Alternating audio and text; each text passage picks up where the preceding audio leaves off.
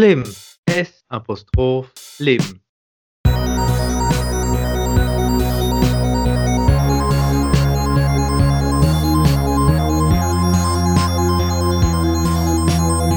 Oder für unsere bundesdeutschen Zuhörerinnen und Zuhörer das Leben mit Steven Und Tommy. Ganz herzlich willkommen, liebe Podcast-Freundinnen und liebe Podcast-Freunde, zur letzten Folge des Jahres. Keine Sorge, wir lassen euch auch 2022 nicht allein. Ja, angefangen hat das Jahr und dieser Podcast mit Kraft-Ausdauertraining versus Schnellkrafttraining. Im Laufe des Jahres haben wir dann ganz viele verschiedene Themen behandelt, über Höhentraining, Islamic Banking, Speedrunning. Ein breites Content-Feuerwerk für euch abgeliefert. Wir sind ziemlich stolz darauf, was wir da geschaffen haben.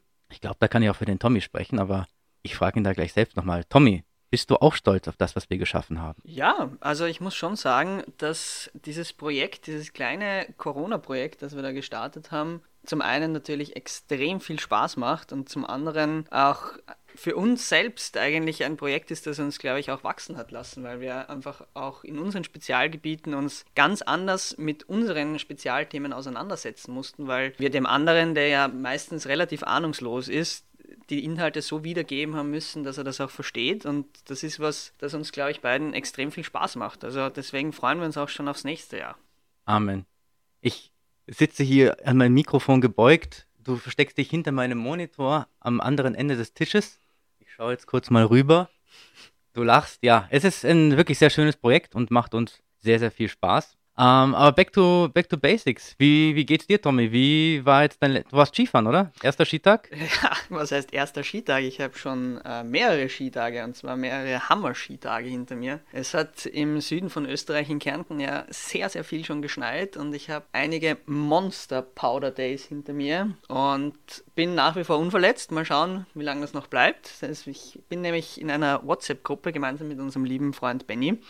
Äh, Und diese WhatsApp-Gruppe mit den anderen Jungs heißt Lawinenkitzler. Insofern die Gefahr, dass wir vielleicht doch einmal in eine Lawine hineinkommen, ist äh, gegeben, aber wir sind durchaus vorsichtig. Also wir passen schon auf, was wir machen und sind keine dummen Idioten, die überall hineinfahren. Ah, ich lasse das jetzt einfach mal so stehen und hoffe einfach das Beste. Ich auch. ja, du, wie schaut's aus? Jetzt letzte Folge im Jahr 2021. Was erwartet mich? Ich bin dieses Mal, das vielleicht auch als kleiner Insight, absolut ahnungslos. Ich weiß wirklich gar nichts. Normalerweise machen wir es so, dass wir direkt vor der Podcastaufnahme zumindest das grobe Thema quasi dem anderen sagen, dass der andere zumindest irgendwas weiß. Diesmal ist es so, dass ich gar nichts weiß und wie ihr vielleicht auf Instagram schon gesehen habt, hat der Steven da ein, ein Foto gepostet. Ein Kommentar war, es geht um die Matrix. Diesen Kommentar habe ich eigentlich ganz gut gefunden. Ähm, ich weiß allerdings nicht, ob dieser Kommentar äh, ziel- und treffsicher war. Ja, sehr schön, so soll es sein. Ja, mit diesem neuen äh, Teaser-Modell, das wir da letztes Mal eingeführt haben, habe ich gedacht, ich halte mich mal komplett dran, halte meine Lippen verschlossen. Und dann würde ich sagen, steigen wir direkt ein, Tommy. Hm? Bin dabei, bin ready. Ja, wie es schon fast eine gute Tradition ist, beginne auch ich mit einer kleinen Quizrunde für dich. Yes. Tommy, was ist denn Metabolismus? Ja, Metabolismus ist eigentlich der Stoffwechsel. Ne? Ja, also Metabolismus bezeichnet die Veränderung oder Umwandlung eines Organismus oder von Stoffen in Energie. Genau. Ja. Warum habe ich dich das gefragt? Völlig zusammenhangslos, hat nichts mit dem Thema zu tun. Außer die Vorsilbe. Okay. Nächste Frage für dich. Sagt dir der Name Neil Stevenson etwas? Nein, ich kenne nur den Steven, ohne Sinn. Okay. Also Neil Stevenson ist ein Autor, der hat im Jahr 1992 einen sehr dystopischen Roman geschrieben, namens Snow Crash. Snow Crash klingt gut, das klingt nachdem es äh, eigentlich ein bisschen so, als, als könnte mir das gefallen. Ich weiß nicht, ob dir das gefällt. Das ist ein sehr dystopischer Roman, in dem erstmals viele moderne Konzepte auftauchen. Also er schreibt von Virtual Reality, von drahtlosem Internet, Wi-Fi, was ja damals auch noch völlig undenkbar war, von Kryptowährungen, von Smartphones, Augmented Reality Headsets und Social Media und einer sehr starken Abhängigkeit der Menschen von dieser Technik. Also sind alles so, keine Ahnung, Junkies und Zombies quasi aufgrund der Technik. Und dort gehen die Menschen auch nicht mehr selber auf die Straße, sondern treffen sich in virtuellen Räumen mit Abbildern ihrer selbst. Mhm. Klingt es immer noch, als würde es dir gefallen? Ähm, naja, was heißt, es würde mir gefallen? Es ist äh, fast Realität, würde ich fast sagen. Oder was heißt fast? Es ist äh, mehr oder weniger schon Realität geworden, oder? Ja, ist arg. Wenn du jetzt überlegst, das war 1992. So viele Dystopien, die er sich ausgedacht hat in diesem Buch, sind einfach schon wahr geworden. Also wird da im Silicon Valley auch so ein bisschen als der Tech-Visionär abgefeiert, was er persönlich gar nicht so geil findet, weil es ist eben eine Dystopie. Und das war so ziemlich das Schlimmste, was er sich hat vorstellen können, was der Menschheit passieren kann. Und jetzt ist 2021 und wir leben darin. Ja. Aber mit diesem Roman hat er auch zwei Begriffe geprägt. Also er hat Begriffe erfunden, um das zu verbalisieren, was er da geschrieben hat. Und zwar diese Abbilder in den virtuellen Räumen, mit denen die Menschen sich treffen, die hat er Avatare bezeichnet. Okay. Und den zweiten Begriff, den er erfunden hat, für diesen Raum, diese virtuelle Räume, wo sich die Menschen treffen, den hat er Metaverse genannt. Mhm. Okay. Genau das ist auch der Titel der Folge, die wir heute machen. Es geht um das Metaverse. Metaverse, okay, gut. Was fällt dir zum Thema Metaverse ein? Was, was kannst du darunter vorstellen? Naja, Meta drüber, Verse, Universe wahrscheinlich. Das heißt eben so eine, eine Art äh, Paralleluniversum, das geschaffen wird, oder? Das heißt, du bist eigentlich komplett ahnungslos, was das Thema angeht, oder? Wie immer, ja. Wunderbar. Ja, also Meta ist eine Vorsilbe, kommt aus dem Griechischen, heißt inmitten, zwischen oder zugleich, kann aber auch die Zwischenstufe oder ein Wechsel sein. Daher auch Metabolismus. Universum, das ist lateinisch von Universus. Du hattest Latein in der Schule, oder? Ich hatte Latein drei Jahre, ja. Ja, was heißt denn Universus? Ähm, äh, ja, genau. das ist schon ein bisschen länger her. Ich weiß es leider nicht. Aber Universus. Äh, ja, Universus. Allübergreifend oder so. Gesamt. Ja, warst schon ganz nah dran. Also ein gesamtumfassendes Zwischending, das Metaverse. Mhm, mhm. Diesen Begriff hat er geprägt. Um jetzt noch ein paar weitere Begrifflichkeiten abzustecken, schauen wir uns auch noch die, ja, sag mal, die Geschichte des Internets an, bevor wir dann in die Gegenwart und die Zukunft gehen. Es gibt ja momentan auch viel Gerede über Web 3, Web 2 da jetzt einfach nur mal zu verdeutlichen, was ist Web 1, Web 2, Web 3. Also Web 1.0 ist das Internet, das in den 90er Jahren entstanden ist. Es waren statische Webseiten, es gab kaum Interaktion. Wer sich an diese Webseiten erinnert oder sie jetzt googeln möchte, sehr, sehr hässlich, aber es war halt damals State of the Art, es war neu, man konnte was machen damit. Dann das Web 2.0, das ist in den 2000er Jahren aufgekommen. Da gab es schon sehr viel Interaktion, sehr viel auch nutzergenerierte Inhalte, soziale Plattformen kamen auf, YouTube, Facebook, Twitter. Also da war dann schon sehr viel Interaktion innerhalb eines starren Gerüstes. Und was ist jetzt Web 3? Ja, Web, äh, Web Dry. Web Dry? Web Dry. Web Dry ist äh, wahrscheinlich äh, das, die nächste Stufe. Ich glaube, da gibt es ja auch äh, jetzt schon Bestrebungen vom Herrn Zuckerberg, dass er da also das, das Metaverse auch ein bisschen äh, schaffen will, oder? Dass er da Facebook auch Facebook bei Meta steht er jetzt da mittlerweile. Bist schon auf dem richtigen Weg, kommen wir dann gleich noch dazu. Aber was das Web 3 so genau ist, das weiß niemand so wirklich. Ich meine, es gibt ein grobes Konzept, es gibt Visionen, es gibt Richtlinien, wie das Ganze aussehen kann oder aussehen soll. Aber bis es so wirklich komplette Realität wird, wird das noch so fünf bis zehn Jahre dauern. Also das ist gerade das Hype-Projekt, wo alle dran arbeiten. Und Web 3 und das Metaverse werden momentan auch synonym verwendet, weil beide mehr oder weniger das Gleiche wollen. Da ist dann einfach die Frage, welcher Begriff sich mittel- und langfristig durchsetzt. Okay, okay.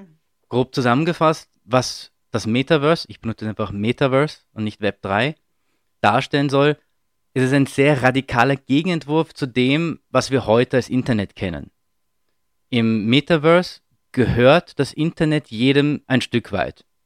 Mhm. Ja, es ist so die sage ich mal, logische Weiterentwicklung der Blockchain und die wiederum hat ihren Ursprung in Kryptowährungen. Mit dem Metaverse wird im Prinzip eine Infrastruktur geschaffen und das Ökosystem verwaltet und entwickelt sich dann selbst. Zusammenfassend kann man sagen, es ist eine Transformation von Konsum, also ich konsumiere das Internet, zu Partizipation an dem System oder an dem Metaverse. Man besitzt selber etwas, man kann selber Entscheidungen treffen, wie sich gewisse Projekte weiterentwickeln sollen, etc. Mhm. Hat das auch ein bisschen was vielleicht so mit diesen äh, so quasi, dass man sich ein bisschen selber einen, einen, einen, einen Charakter erschafft und dann mit diesem Charakter diverse Handlungen, Karrierestränge etc. im Internet, also in dem Metaverse, starten kann?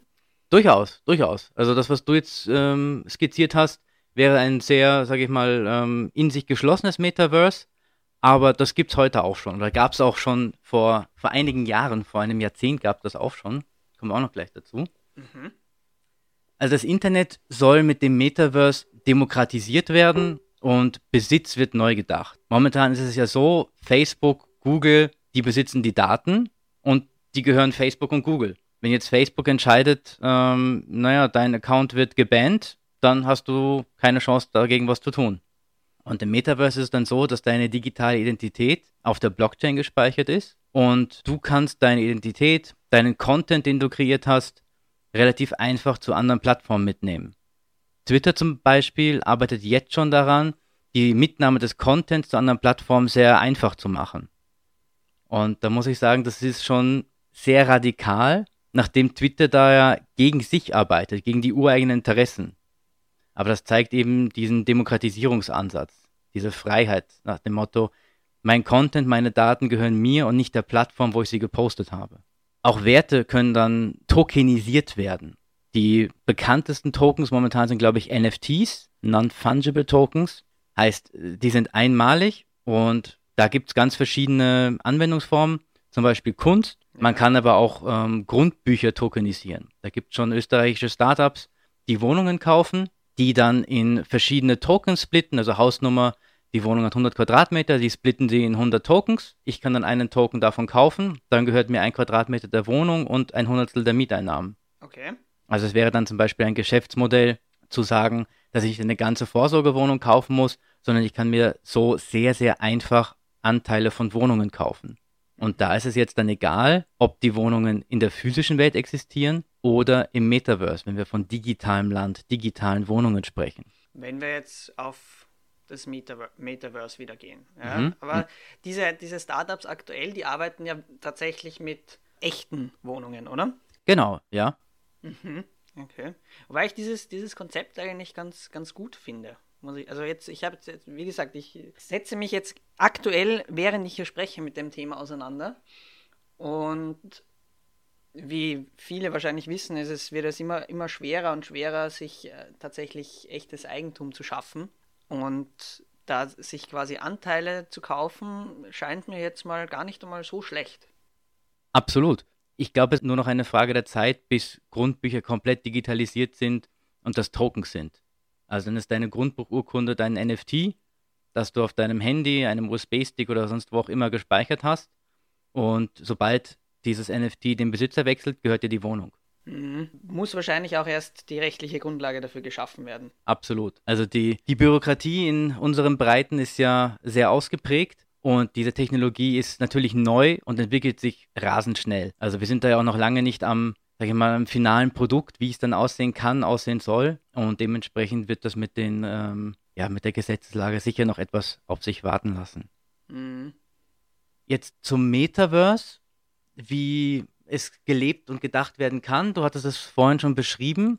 So das erste, sage ich mal, echte Metaverse, was nah an die Definition rankommt, das ist 2003 bereits gelauncht mhm. und heißt Second Life. Hast du davon schon mal gehört? Ja, davon habe ich schon gehört, definitiv. Ja, das, das sagt mir definitiv was, beziehungsweise ähm, gab es das ja, würde ich jetzt mal auf ganz einfache runtergebrochen sagen, gab es das ja auch schon in Spieleform und zwar würde ich sagen so ein bisschen Sims-artig. Ich glaube, das kennt jeder da draußen.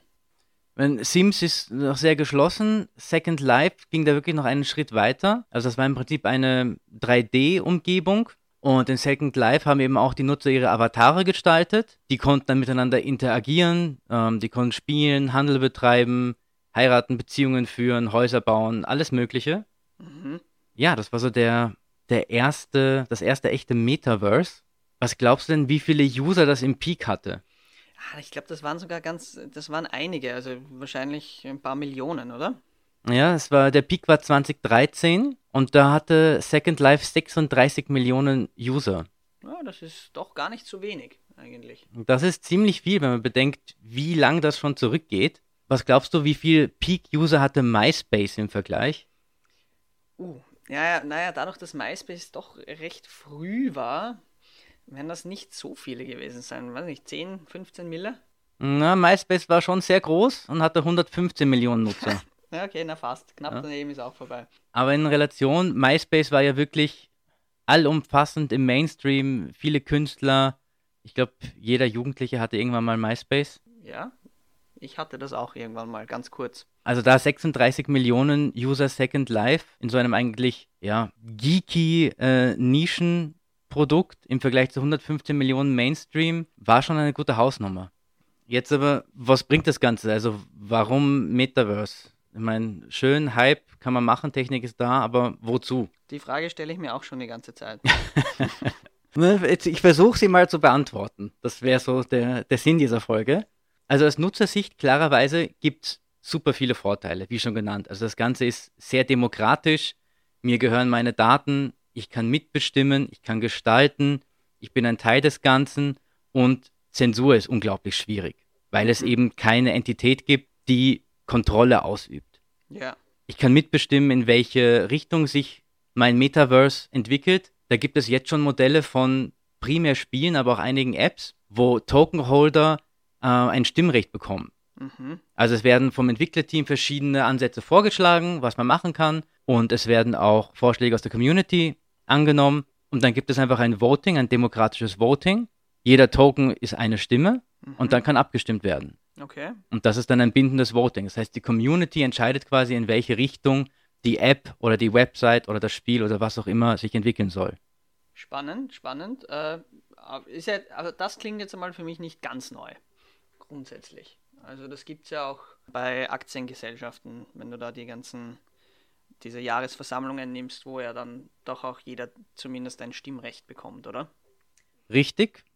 Wobei da ist es so, dass es, dass du ja immer, sage ich mal, Großanleger hast, die dann ähm, teilweise Sperrmehrheiten haben oder halt ja, dass es sehr zentralisiert ist. Ja, ja, klar, klar. Ja. Aber das ist, das wär, wäre das nicht bei den, bei den Tokens genauso, weil es kann ja auch sein, dass jemand einfach mehr Tokens hat als ich zum Beispiel und dass der dann auch mehr Stimmrecht hat, oder? Da sprichst du einen ganz wichtigen Punkt an. Das ist gerade bei den Projekten, die jetzt relativ groß und gehypt sind, dass es da viele Early Adopters gibt, die halt sehr günstig gekauft haben sehr viele Tokens haben und dementsprechend jetzt auch sehr viel Stimmrecht haben. Ja. Ja, das ist ein Kritikpunkt. Und ähm, wie wir dann später sehen werden, wenn große Firmen diese Infrastruktur zur Verfügung stellen, ist die Frage, wie sehr sie sich an diese demokratischen Votings halten werden und wie denn dezentral das Ganze dann wirklich ist. Mhm. Ja. ja.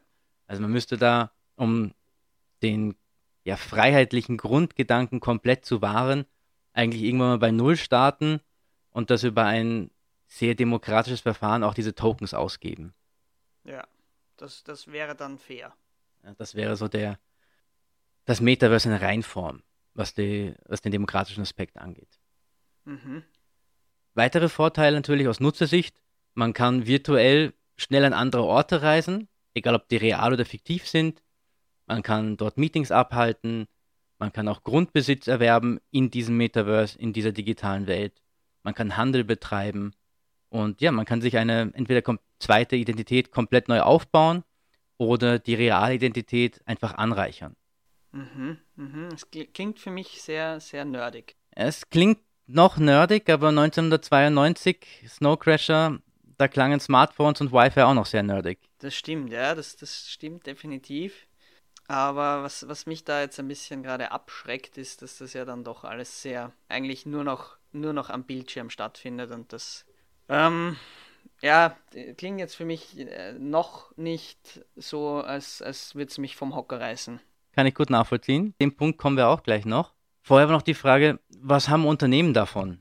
Was haben Unternehmen davon? Ähm, naja, also wir sind jetzt im zweiten Jahr der Pandemie.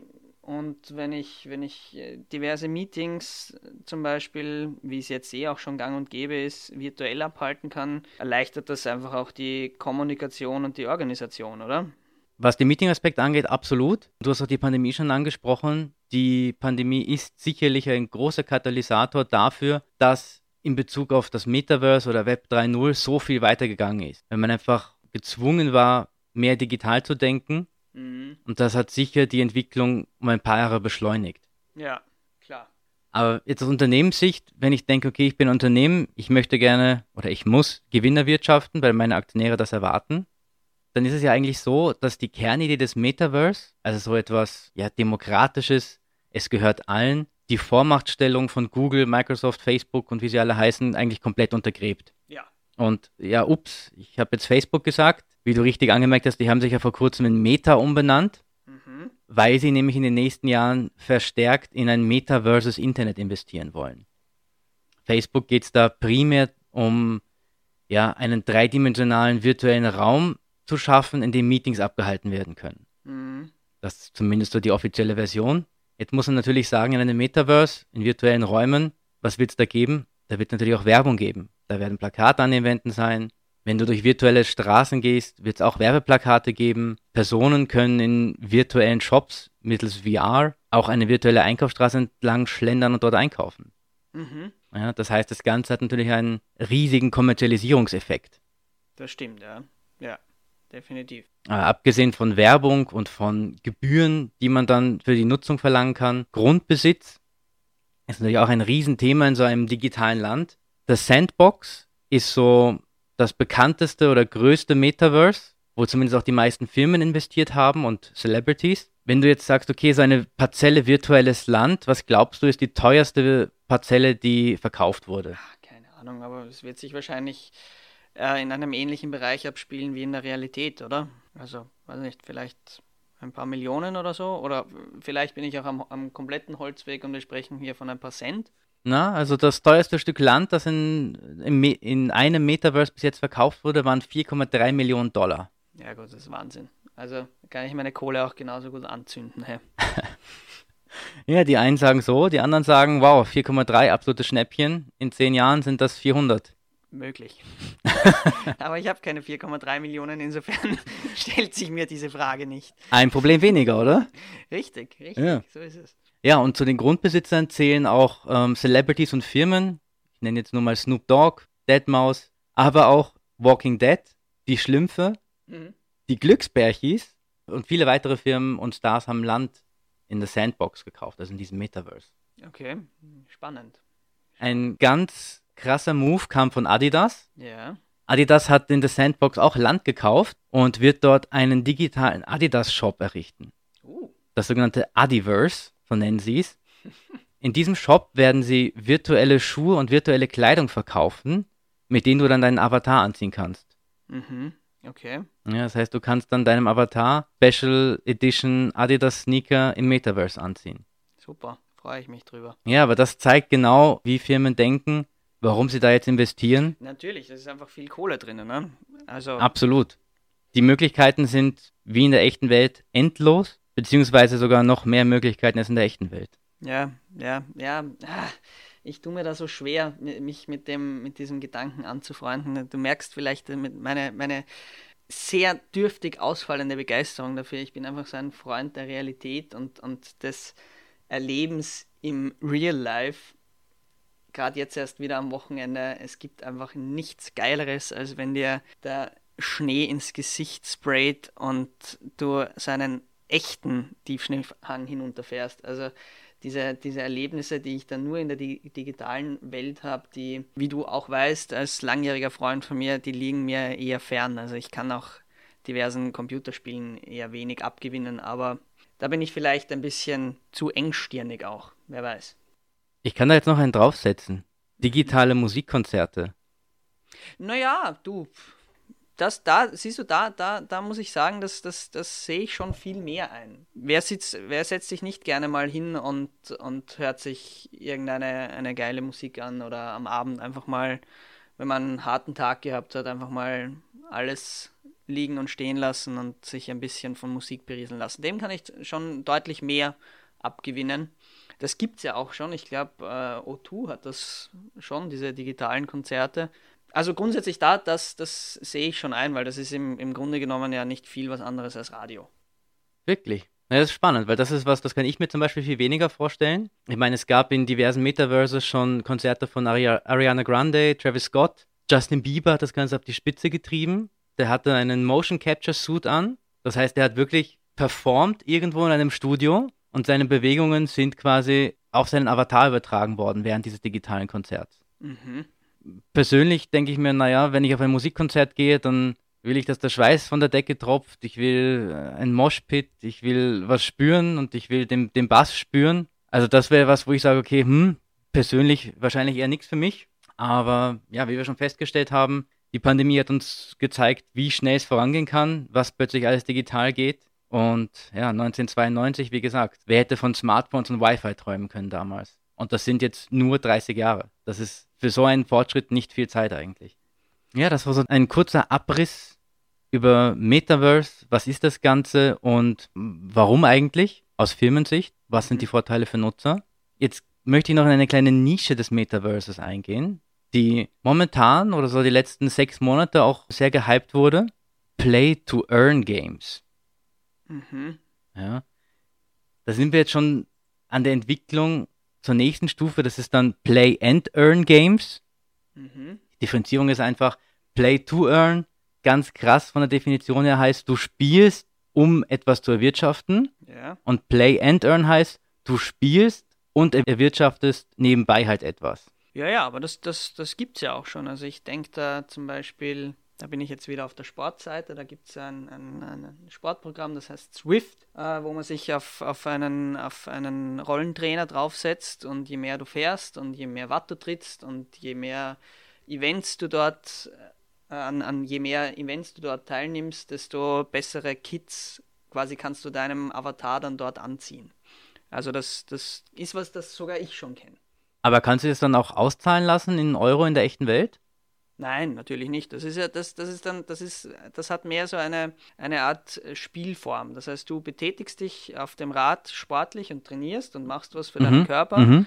Und indem du da schön regelmäßig dran bleibst, kriegst du halt dann eben zum Beispiel ein neues Raddress für deinen Avatar oder geile Felgen oder sonst irgendwas. Also es bringt dir jetzt beim Training selber nichts, aber du kannst halt deinen Avatar fancy anziehen. Okay, das ist so ein Gamification-Aspekt, damit du dran bleibst. Das ist halt cool und du Ja. hast ein paar Erfolgsmomente. Richtig. Ja, bei dem äh, Play to Earn oder Play and Earn ist es halt so, dass du wirklich etwas erwirtschaftest, was dir dann auch in der realen Welt Geld bringt.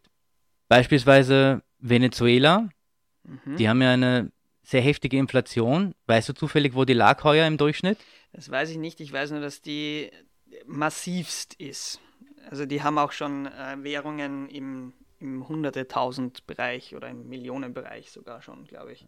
Also der Peak der Inflation in Venezuela war im März. Das waren 3000 Prozent Inflation. Gut, das ist Wahnsinn.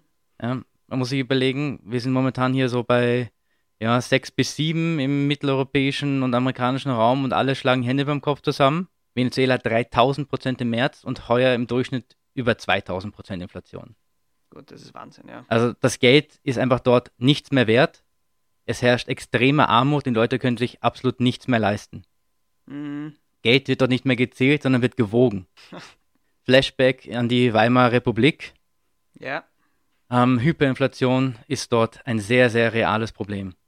Dann die Philippinen. Was glaubst du, wie ist da so das Durchschnittsgehalt im Monat? oh je, oh je. Ja, gering, weiß ich nicht. 100 Dollar? Na, schon ein bisschen mehr. 258 Euro ist das Durchschnittsgehalt. Mhm.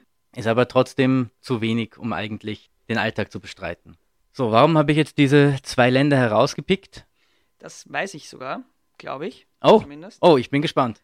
Ähm, naja, also die, die ste- steigen ja gerade auf, auf, oder sind bereits schon im Falle von Venezuela auf digitale Währungen umgestiegen. Also ich glaube, dass Venezuela ja äh, auch schon Bitcoin als offizielles Zahlungsmittel eingeführt hat, oder? Das ist El Salvador. Oh, knapp daneben, mal wieder. Knapp daneben. Der Grundgedanke, ich, wenn ich deinem Twisted Gedankengang folgen kann, ist aber ein ganz guter. Ich habe diese zwei Länder herausgepickt, weil das die nutzerstärksten Länder eines bestimmten Play-to-Earn-Spiels sind. Okay, und zwar? Das Spiel heißt Axie Infinity. Ist ein noch recht simples Konzept. Im Prinzip hast du drei Axis. Das sind im Prinzip deine Begleiter, ähnlich wie, wie Pokémon. Mhm. Die haben äh, verschiedene Körperteile, die jeweils verschiedene Eigenschaften geben und dann kannst du mit denen entweder gegeneinander kämpfen oder du kannst eine Kampagne machen. Mhm. Wenn du täglich Aufgaben absolvierst und Kämpfe gewinnst, kriegst du die Währung dieses Spiels Ja. und diese Währung kannst du dann, weil es eine Kryptowährung ist, gegen echtes Geld eintauschen. Oh, okay. Gerade diese zwei Länder sind dort die nutzerstärksten, weil die Beträge, die sie erwirtschaften, über dem durchschnittlichen Monatseinkommen liegt, Mhm. Beziehungsweise in Venezuela einfach inflationsabgesichert sind. Ja, klar. Weil eine Digitalwährung ist eine Digitalwährung und die wird nicht entwertet durch die Inflation. Richtig, richtig. Das heißt, da gibt es viele, viele hunderttausende Menschen, die davon leben und dadurch ihren, äh, ja, ihren Unterhalt zahlen, ihre Familien ernähren etc. Konkret hat dieses Spiel 2,5 Millionen monatliche Nutzer bereits. Wow, das ist gar nicht so wenig, oder? Na, das ist ziemlich viel. Dafür, dass es äh, gerade mal zwei Jahre alt ist, ist das sehr, sehr ordentlich. Sehr starke Nutzerzuwächse. Eben aufgrund dieses Incentives. Auch Axie Infinity sieht sich als Metaverse. Auch hier gibt es bereits Land, das man kaufen kann. Und die Vision der Entwickler ist hier auch ganz klar, dass dann auf dem Land im Prinzip die Landbesitzer machen können, was sie wollen. Also sie haben die Schnittstelle freigegeben, dass auch Shops aus der echten Welt dort stehen können, aber zusätzlich wird es irgendwie Monster geben, die dann in dieser Welt rumlaufen, wo man auch wieder Sachen farmen kann, die man dann auch wieder in Geld umtauschen kann. Also das ist so die, in der Ausbaustufe wird das die perfekte Symbiose zwischen Spiel und Metaverse. Okay. Ja. Okay. Ich hatte mir ursprünglich überlegt, eine eigene Folge zu machen über, sage ich mal, digitale Wirtschaftsräume. Ja, Zum Beispiel am, äh, am Beispiel World of Warcraft. ja. Da habe ich einige gute Bachelor-Masterarbeiten auch darüber gelesen. Super spannendes Thema. Und das Ganze wird halt noch potenziert, wenn man die digitale Welt mit der realen verknüpft. Also Mhm. vielleicht, Ja. Vielleicht kommt da irgendwann mal eine, sage ich mal, Anknüpffolge zu dem Thema. Oh ja, aber super interessant. Natürlich auch ein super diffiziles und komplexes Gewirr, wie du schaffst, erstmal die Nutzer reinzukriegen und die Wirtschaft in dem Spiel am Laufen zu halten, bevor du dann die Verknüpfung machen kannst. Also sehr, sehr spannend. In dieser Manier sind halt sehr viele Spiele oder Metaverses in der Mache. Das wird die, die ultimative Verknüpfung zwischen Spiel, Wirtschaft und Realität. Okay, ja, bin gespannt. Wie gesagt, äh, ich als absoluter Nicht-Nerd bin vor allem dar darüber gespannt, ob, ob ich jemals, oder was heißt jemals, ob ich in den nächsten Jahren auf sowas hineinkippen werde, weil ich ja einfach wenig bis kaum spiele. Ja, ist die Frage, ob du an so einem Spiel partizipierst oder wenn du die Möglichkeit hast, du kannst mit einem VR-Headset die Kärntner Straße entlang schlendern und dort quasi shoppen gehen. Keinen Bock darauf? Okay, ja. Na, wenn ich auf die Kärntner Straße gehen will, dann fahre ich in die Stadt und gehe auf die Kärntner Straße. Ich will nicht irgendwo, ich will das ja, ich will da, ich will die Leute ja sehen. Ich will, ich will, also ich bin jetzt nicht der große Shopper, aber wenn ich das schon mache, dann will ich ja auch was in der Hand haben oder ich will das spüren, dieses Material und will sehen, ob mir der depperte Schuh passt oder nicht. Mal schauen. Also ich glaube vor allem, also ich gehöre jetzt doch eher der jüngeren Generation an. Äh, ich weiß nicht, wie viele von unserer Generation, also es gibt sicher genügend Leute, die, die dem was abgewinnen können. Ich bin noch sehr, sehr, sehr schaumgebremst, tatsächlich. Persönlich ich auch. Also wie du sagst, wenn, dann würde ich das gern selber angreifen. Allerdings, wenn ich meine Amazon-Bestellliste durchgehe und ähm, ja, ich bin Prime-Mitglied und dementsprechend Jeff. Bezos, hörst du das hoffentlich? Wir Mhm. brauchen Geld. Ja, Jeff, bitte sponsor den Podcast exklusiv. Dann nehme ich ihn von Spotify runter und wir machen es nur noch auf Amazon Music. Ja, sollen uns die Schweden endlich einmal Kohle rüberwachsen lassen hier. Aber eben, wir, wir shoppen ohnehin schon so viel digital. Und wenn man sagt, okay, man kann dieses Erlebnis noch so viel besser gestalten, so viel realer, so viel schöner, ob das dann nicht doch sich durchsetzen wird. Ich bin gespannt. Aber da wirft es mir gleich mal eine, eine Frage in den Kopf mal wieder. Wir haben diese Haptik angesprochen. Ja. Wie weit ist denn die aktuelle Technik schon, was, was, was sowas anbetrifft? Also, dass man da wirklich die Sachen spüren kann und fühlen kann und riechen kann. Da, da stelle ich mir vor, dass da sind wir, da sind wir noch ein bisschen davon entfernt, oder? Was Riechen angeht, ja. Was die Haptik angeht, gibt es schon genügend, oder genügend, es gibt definitiv schon ähm, VR- oder AR-Headsets, die auch verschiedene Materialien simulieren können Mhm. über spezielle Handschuhe. Also in den Tests sind da, sage ich mal, Extrembeispiele dabei wie Holz, Metall, Sand. Es ist jetzt noch nicht so fein, dass du sagst, okay, du kannst Seide von Kaschmir oder Baumwolle unterscheiden. Ja, ja, na gut, ja. Aber das ist halt auch nur noch dann in Anführungszeichen eine Entwicklungsstufe weiter. Mhm. Also die, die Technik gibt schon. Okay. Ja, weil ja, mir ist dies, oder ja, mir ist einfach diese Haptik so wichtig. Dieses ja. Wie fühlt sich was an? Wie, wie fühlt sich's an? Ja, das wird jemand, der noch nie einen, einen Tiefschneehang runtergefahren ist, der wird, wird das nicht nachvollziehen können. Aber das Richtig. Ist, das, ist, das ist pures Glück, ist das. Also da, da, da, da verspürt man einfach das Glück in seiner reinsten Form, wenn man seinen jungfräulichen Hang hinunterfährt und mal so richtig ins Juchatzen hineinkommt und da entlang surft. Ah, das ist ich komme schon wieder ins Schwärmen. Ich glaube, ich muss schon wieder Skifahren gehen. Ja, kann ich was abgewinnen? Allerdings, wenn du dir jetzt vorstellst, in 100 Jahren Klimaerwärmung, es gibt keinen Schnee mehr. Traurig. Dann ist die Frage, ob die Generationen dann nicht sagen, wow, das ist eine geile Simulation, fühlt sich gut an.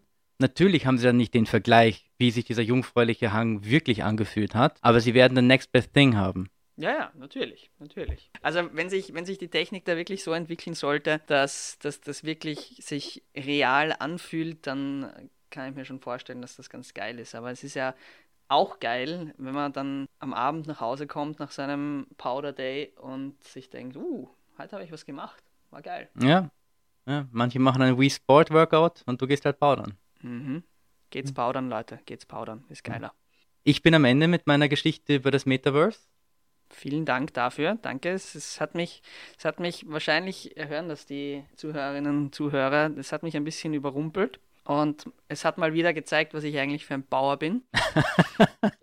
Aber ich bin gerne ein Bauer. Das passt schon. Es passt zu dir und ich mag dich auch als Bauer. Dankeschön. Das beruhigt mich extrem. Ja, cool.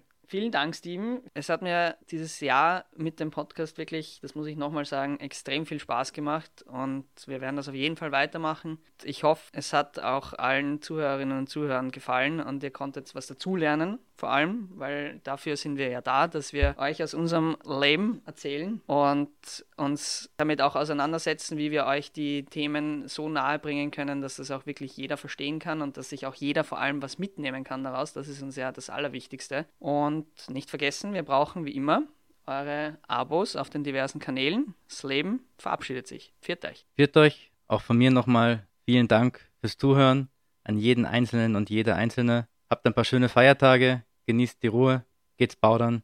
Servus.